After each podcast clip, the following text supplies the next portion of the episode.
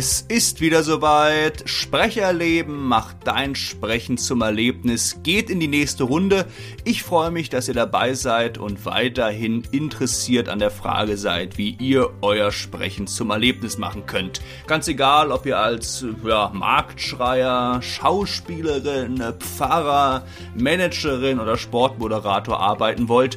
Hier erfahrt ihr, wie euch das gelingen kann, mit eurem Sprechen das Publikum in den Band zu ziehen. Heute knöpfen wir uns ein weiteres ganz, ganz wichtiges und grundlegendes Thema vor, die Bedeutung der Körper- und der Raumwahrnehmung für die Sprecherziehung, Sprechkunst und natürlich auch die rhetorische Kommunikation. Warum sind diese Dinge gerade in unserer heutigen Zeit so wichtig und kommen dennoch gerne zu kurz? Und warum können wir nur über unsere Körper- und Raumwahrnehmung wirklich präsent im Raum sprechen? Dies und mehr erfahrt ihr gleich, also bleibt dran, es wird spannend.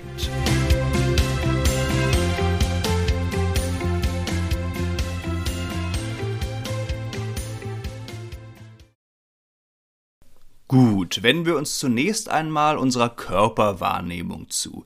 Körperwahrnehmung bedeutet erstmal nichts anderes, als dass ich ganz bewusst meinen Körper meine Befindlichkeit, meine Emotionen wahrnehme bzw. erspüre.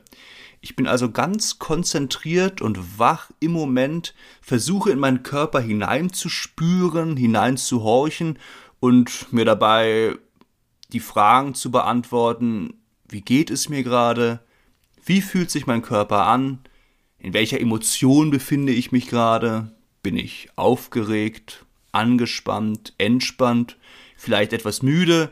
Wie fühlt sich meine Atmung an? Geht sie leicht oder schwer? Und dieser Prozess, dieses in sich hineinhorchen, ist eine ganz, ganz wichtige Grundlage für ein effektives Körperatem-Stimmtraining und daher auch für die Sprecherziehung.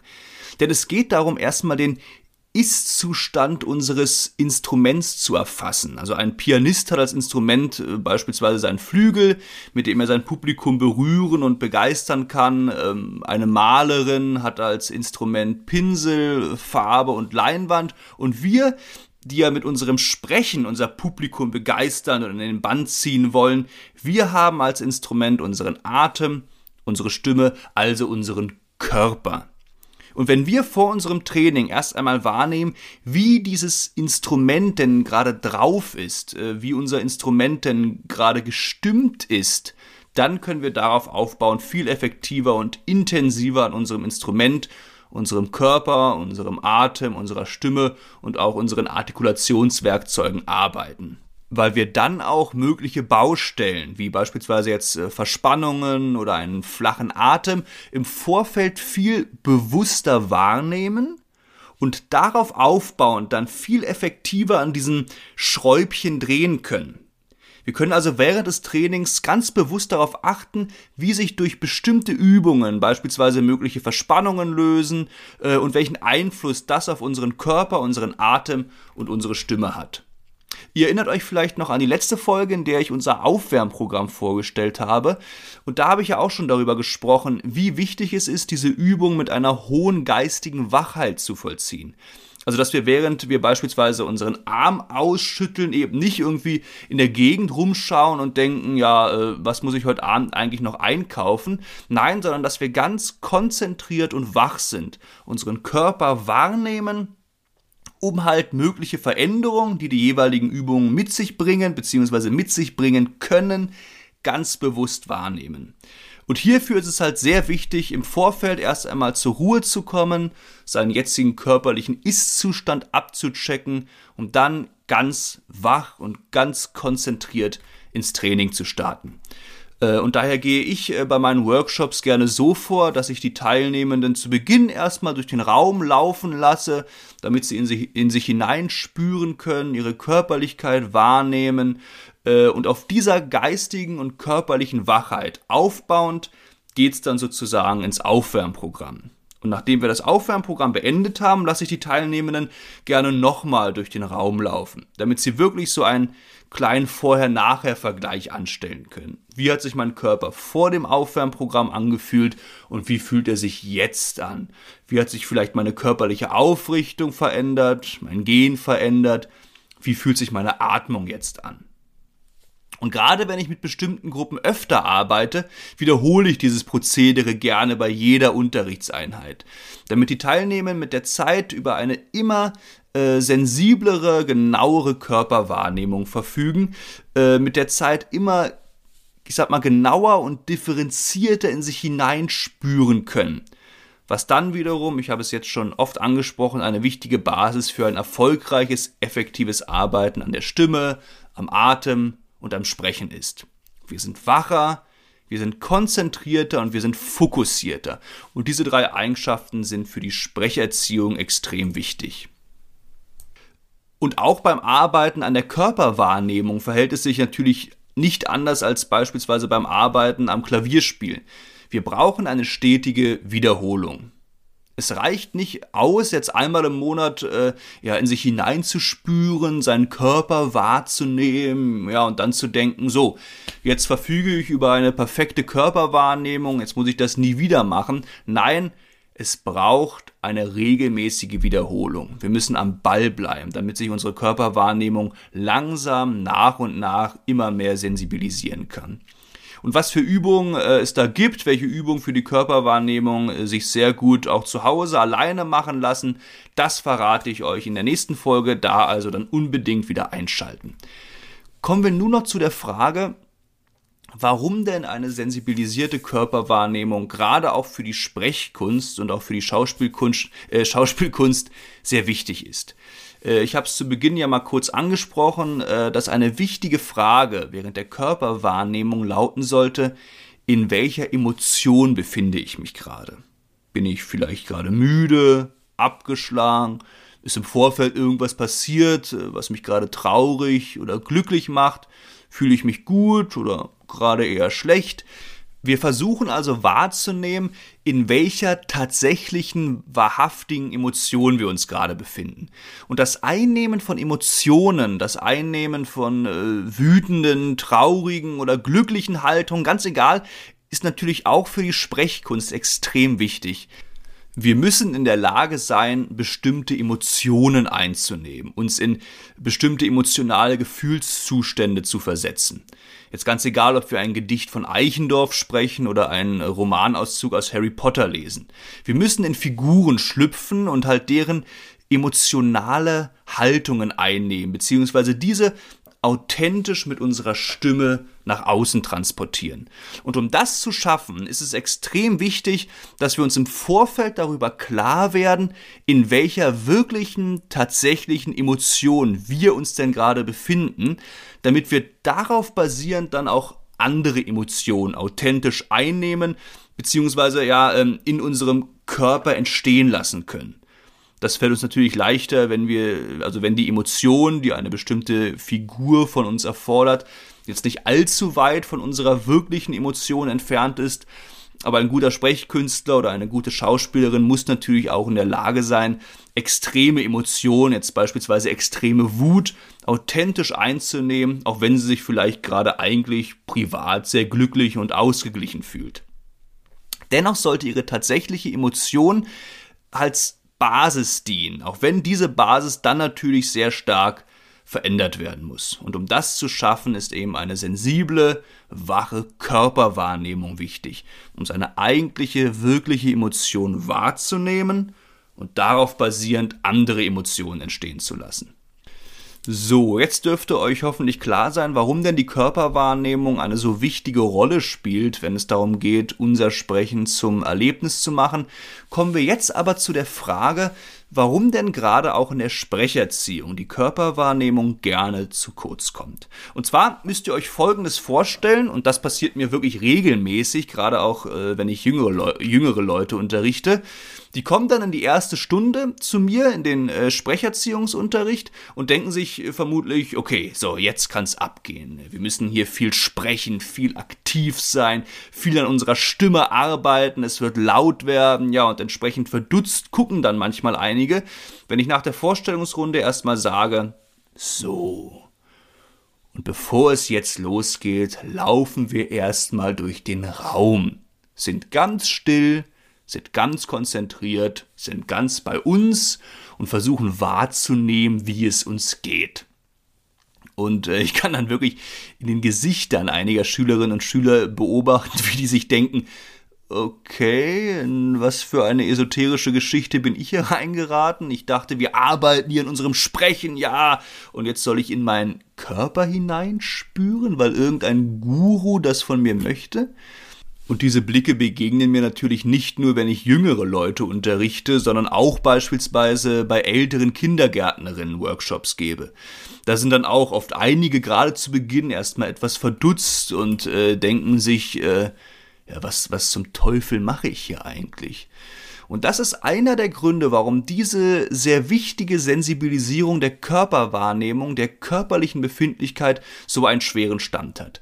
Weil dieses Hineinhorchen, dieses Hineinspüren in den Körper, dieses ja mit der ganzen Aufmerksamkeit ganz bei sich sein von vielen Menschen heutzutage, heutzutage als ja etwas äh, esoterisches, ja etwas fast schon spirituelles empfunden wird, was doch aber mit Sprecherziehungen, der es doch handfest zugehen muss, in der es doch ganz bodenständig zugehen muss, in denen es doch, in der es doch ganz klare Übungen geben muss, nichts zu tun haben kann. Und natürlich soll es in der Sprecherziehung und gerade in meinem Unterricht auch mal lauter werden. Natürlich arbeiten wir viel mit Körper- und Stimmeinsatz. Ah, Stimme in den Raum gehen, Körper dazu nutzen. Ganz wichtig. Natürlich, natürlich soll es auch mal actionreich zugehen. Und natürlich bin ich auch stets darum bemüht, wirklich auch handfeste und praktische Tipps bezüglich des Sprechens zu geben. Aber als Basis für diese ganze Action sollte meiner Meinung nach zumindest immer eine stille, konzentrierte Körperwahrnehmung stehen. Eine Stille, äh, aus der heraus dann Lautstärke entstehen kann und natürlich auch soll. Und diese Blicke, von denen ich eben gesprochen habe, sind eine Beobachtung, die ich oft mache. Eine andere häufige Erfahrung ist tatsächlich, dass es vielen Schülerinnen und Schülern oft extrem schwer fällt, mit der ganzen Aufmerksamkeit nur, auch wenn es nur ein paar Momente sind, nur bei sich zu sein. Äh, und die versuchen es dann kurz, ja, aber dann wird auch wieder gelacht, dann wird die Freundin wieder angeschaut, dann richten sie ihre Aufmerksamkeit ganz schnell wieder nach außen, schauen auf ihr Handy, machen Witze. Äh, und das wird natürlich dann im Laufe des Unterrichts meistens immer etwas besser, aber gerade zu Beginn fallen diese Übungen für, diese für die Körperwahrnehmung, die äh, ja dem ersten Anschein nach sehr einfach sind, weil man ja augenscheinlich nicht viel machen muss, aber zu Beginn fallen diese Übungen vielen Leuten oft wirklich extrem schwer. Und das ist auch meiner Meinung nach eins der Probleme unserer lauten, schnellen, digitalisierten Gesellschaft, in der wir ständig erreichbar sind, in der wir ständig abgelenkt sind, in der wir mit unserer Aufmerksamkeit ständig beim Handy sind und in den, in den Handybildschirm gucken, äh, was eben dann dazu führt, dass wir nicht mehr wahrnehmen weder den Raum um uns herum, was für das Sprechen auch sehr wichtig ist, dazu komme ich gleich, noch unsere eigentliche Befindlichkeit. Wir sind ständig beschäftigt, wir werden von irgendwelchen Dingen, die sich, wie gesagt, meistens im Handybildschirm abspielen, abgelenkt und wir kommen immer weniger zu uns selbst, zu unserer momentanen eigentlichen Befindlichkeit. Dabei ist es übrigens auch ganz unabhängig vom Sprechen ganz wichtig, hin und wieder mal zur Ruhe zu kommen in sich hineinzuhören, sich die Frage zu stellen, wie geht es mir denn eigentlich gerade? Wie fühle ich mich? Wo will ich hin? Was sind meine Ziele? Wofür bin ich dankbar? Was stört mich und so weiter? Äh, und das tun viele Menschen in unserer Gesellschaft eben immer weniger und sind daher, wie gesagt, auch oft erstmal überfordert, wenn es dann darum geht, mal seinen Körper und sich selbst wahrzunehmen. So, Das äh, nur mal kurz als kleiner Diskurs über eins der Probleme unserer Gesellschaft. In meinem äh, Kabarettprogramm spreche ich darüber auch noch ausführlicher.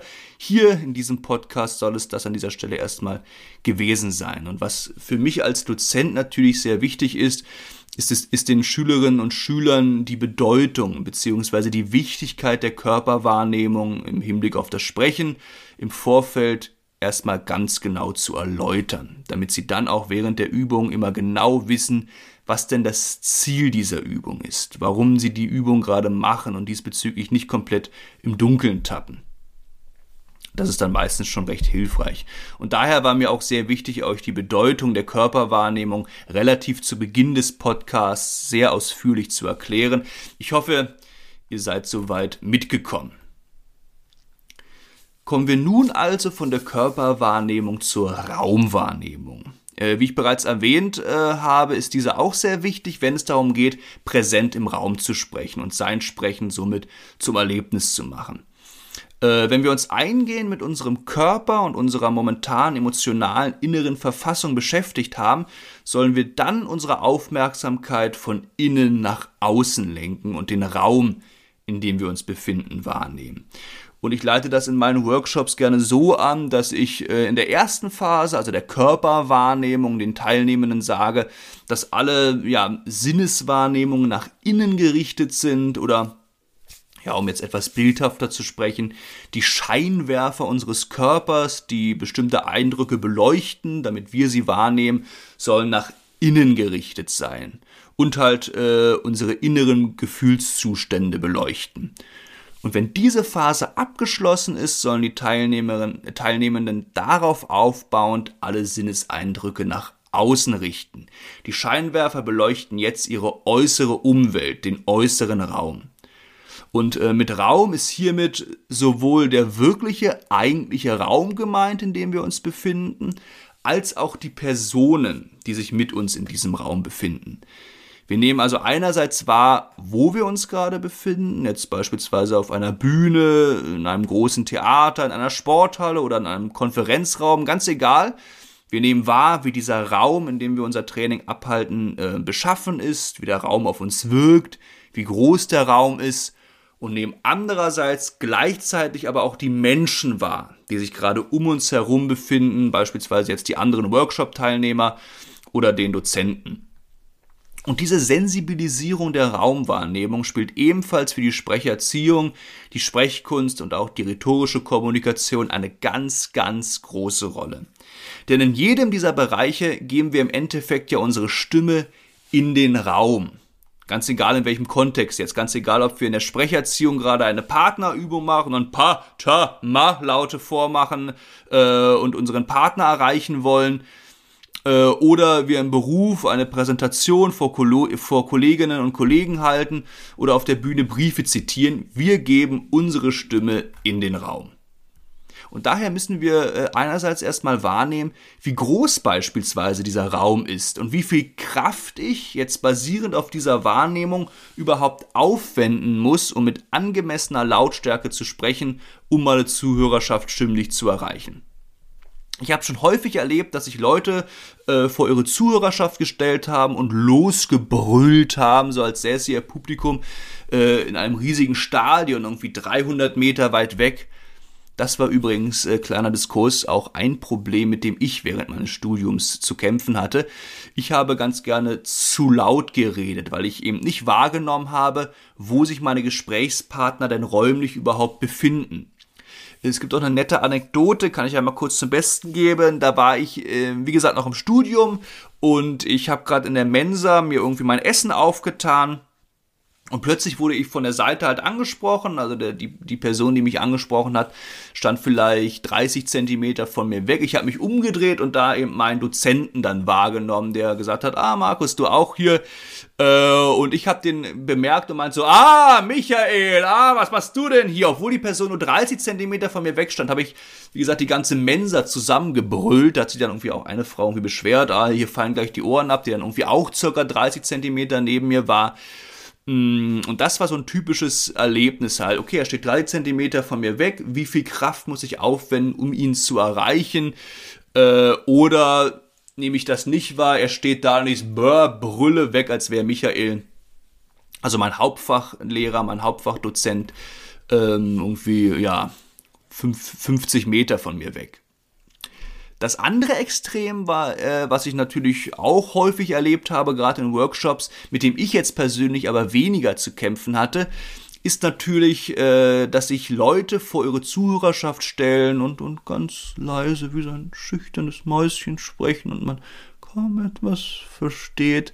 Und hier ist natürlich wichtig daran zu arbeiten, dass diese Leute wahrnehmen, dass ihr Publikum eventuell jetzt je nach Situation ein paar Meter von ihnen weg sitzt und sie daher eben ein bisschen mehr Kraft in ihre Stimme legen, ein bisschen lauter sprechen sollen, um ihre Zuhörerschaft stimmlich zu erreichen. Hier ist natürlich auch die Ansprechhaltung, von der ich ja auch schon gesprochen habe, sehr wichtig, dass wir halt nicht viel zu leise sprechen, alles fällt ab, sondern den Raum wahrnehmen. Okay, Publikum sitzt, sage ich mal, sechs Meter weg. Und wie viel Kraft muss ich jetzt aufwenden?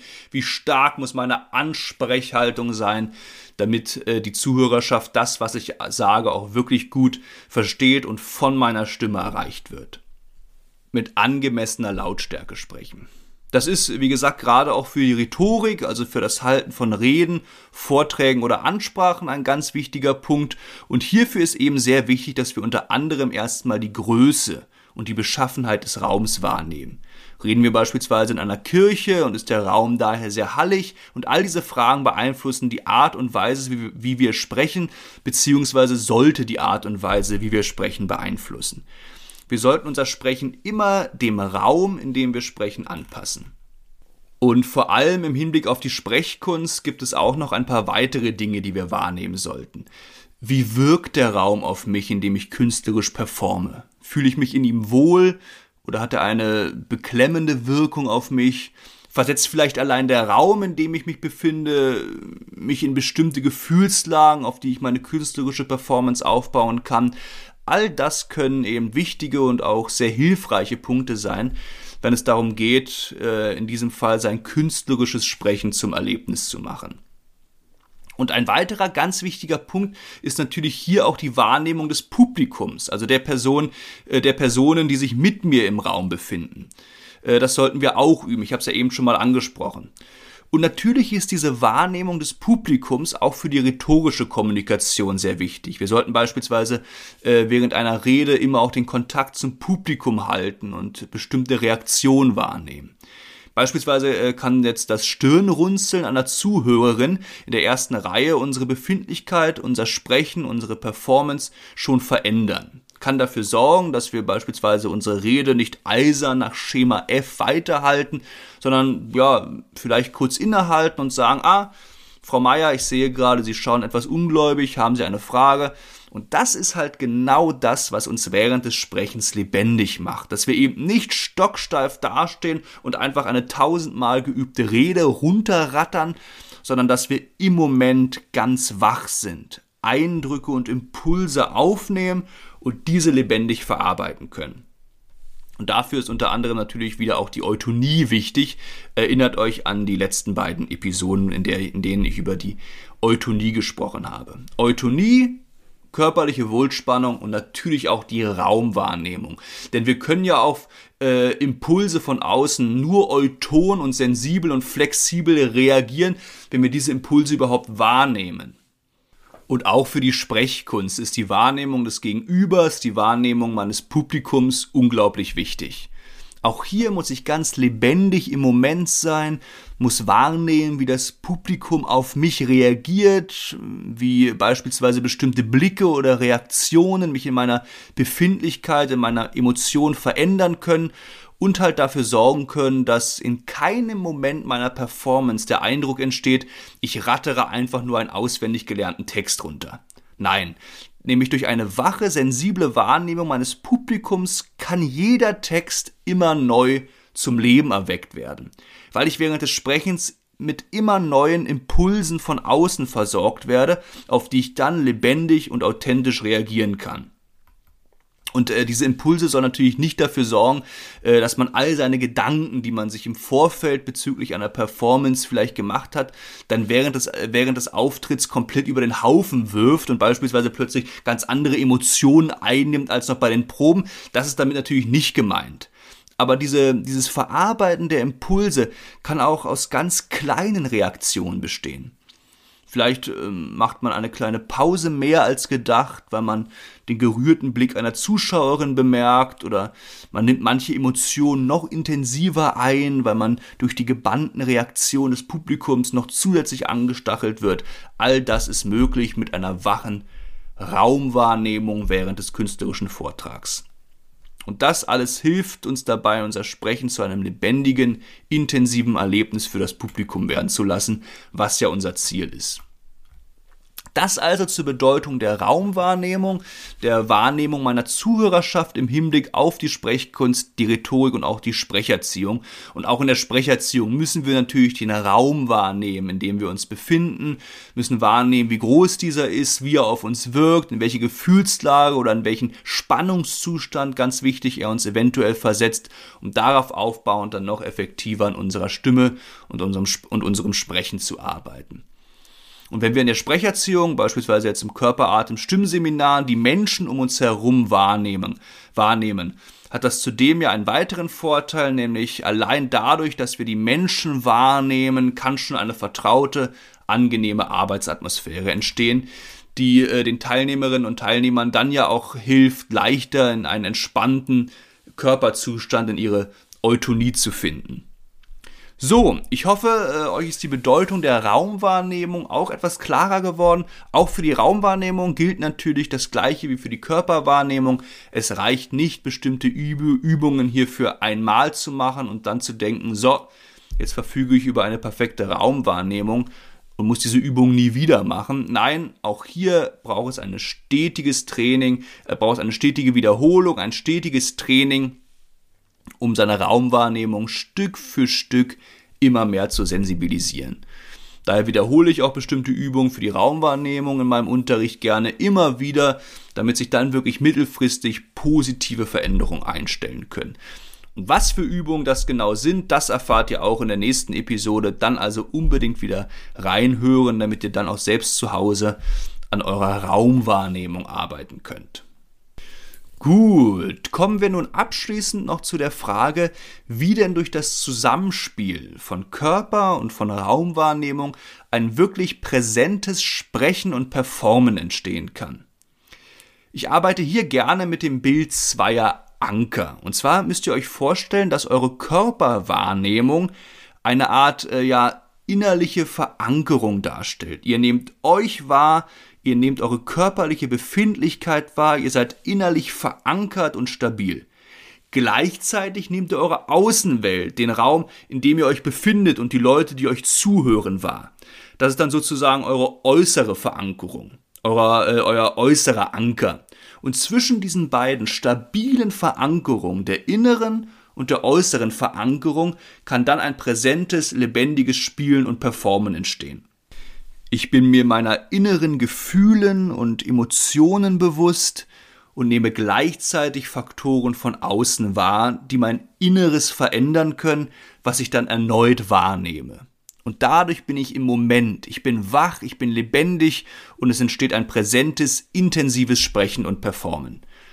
Und mit dem Adjektiv präsent ist hier natürlich auch das berühmte Substantiv Präsenz gemeint. Die Präsenz. Das habt ihr sicherlich in verschiedenen Zusammenhängen schon mal gehört. Der Mann verfügt über eine starke Präsenz oder das Problem hat eine starke Präsenz in den Medien oder was auch immer.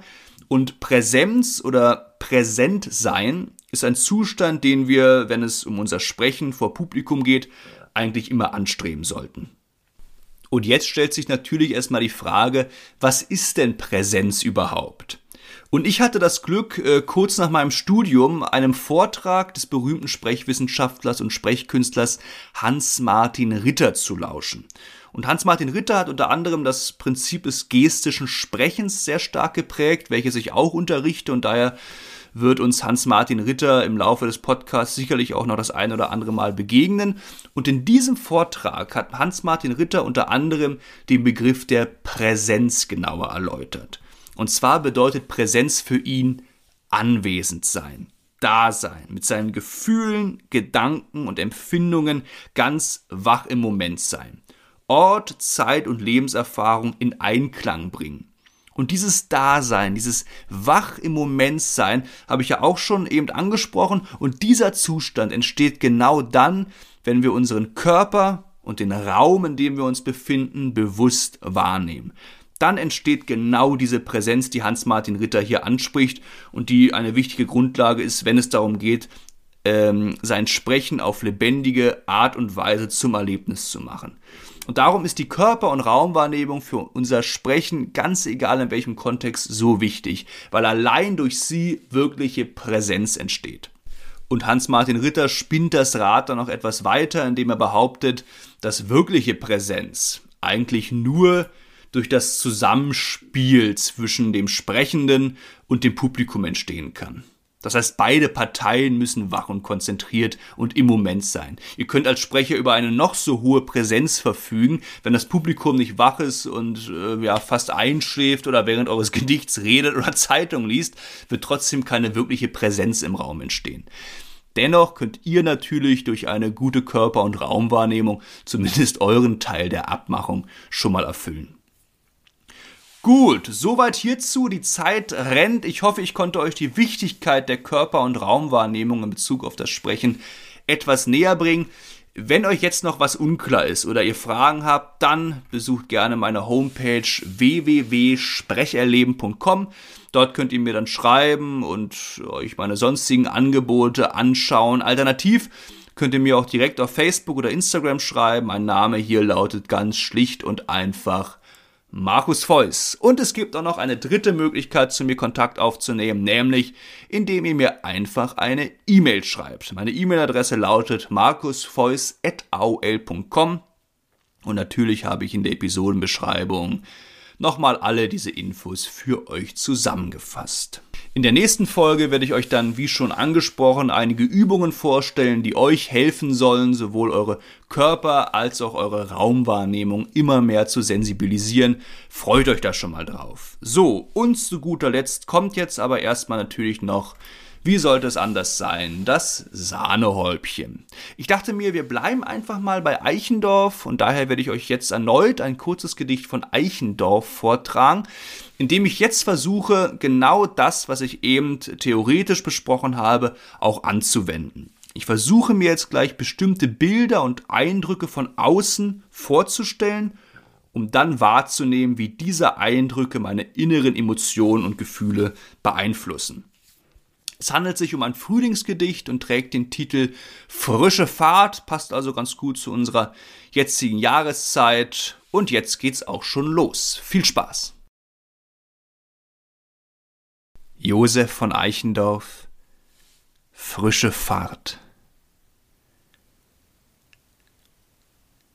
Laue Luft kommt blau geflossen. Frühling. Frühling soll es sein. Waldwärts Hörnerklang geschossen, mutger Augen lichter Schein. Und das Wirren bunt und bunter wird ein magisch wilder Fluss. In die schöne Welt hinunter lockt dich dieses Stromes Gruß. Und ich mag mich nicht bewahren, weit von euch treibt mich der Wind, auf dem Strome will ich fahren, von dem Glanze selig blind. Tausend Stimmen lockend schlagen, hoch Aurora flammend weht. Fahre zu, ich mag nicht fragen, wo die Fahrt zu Ende geht.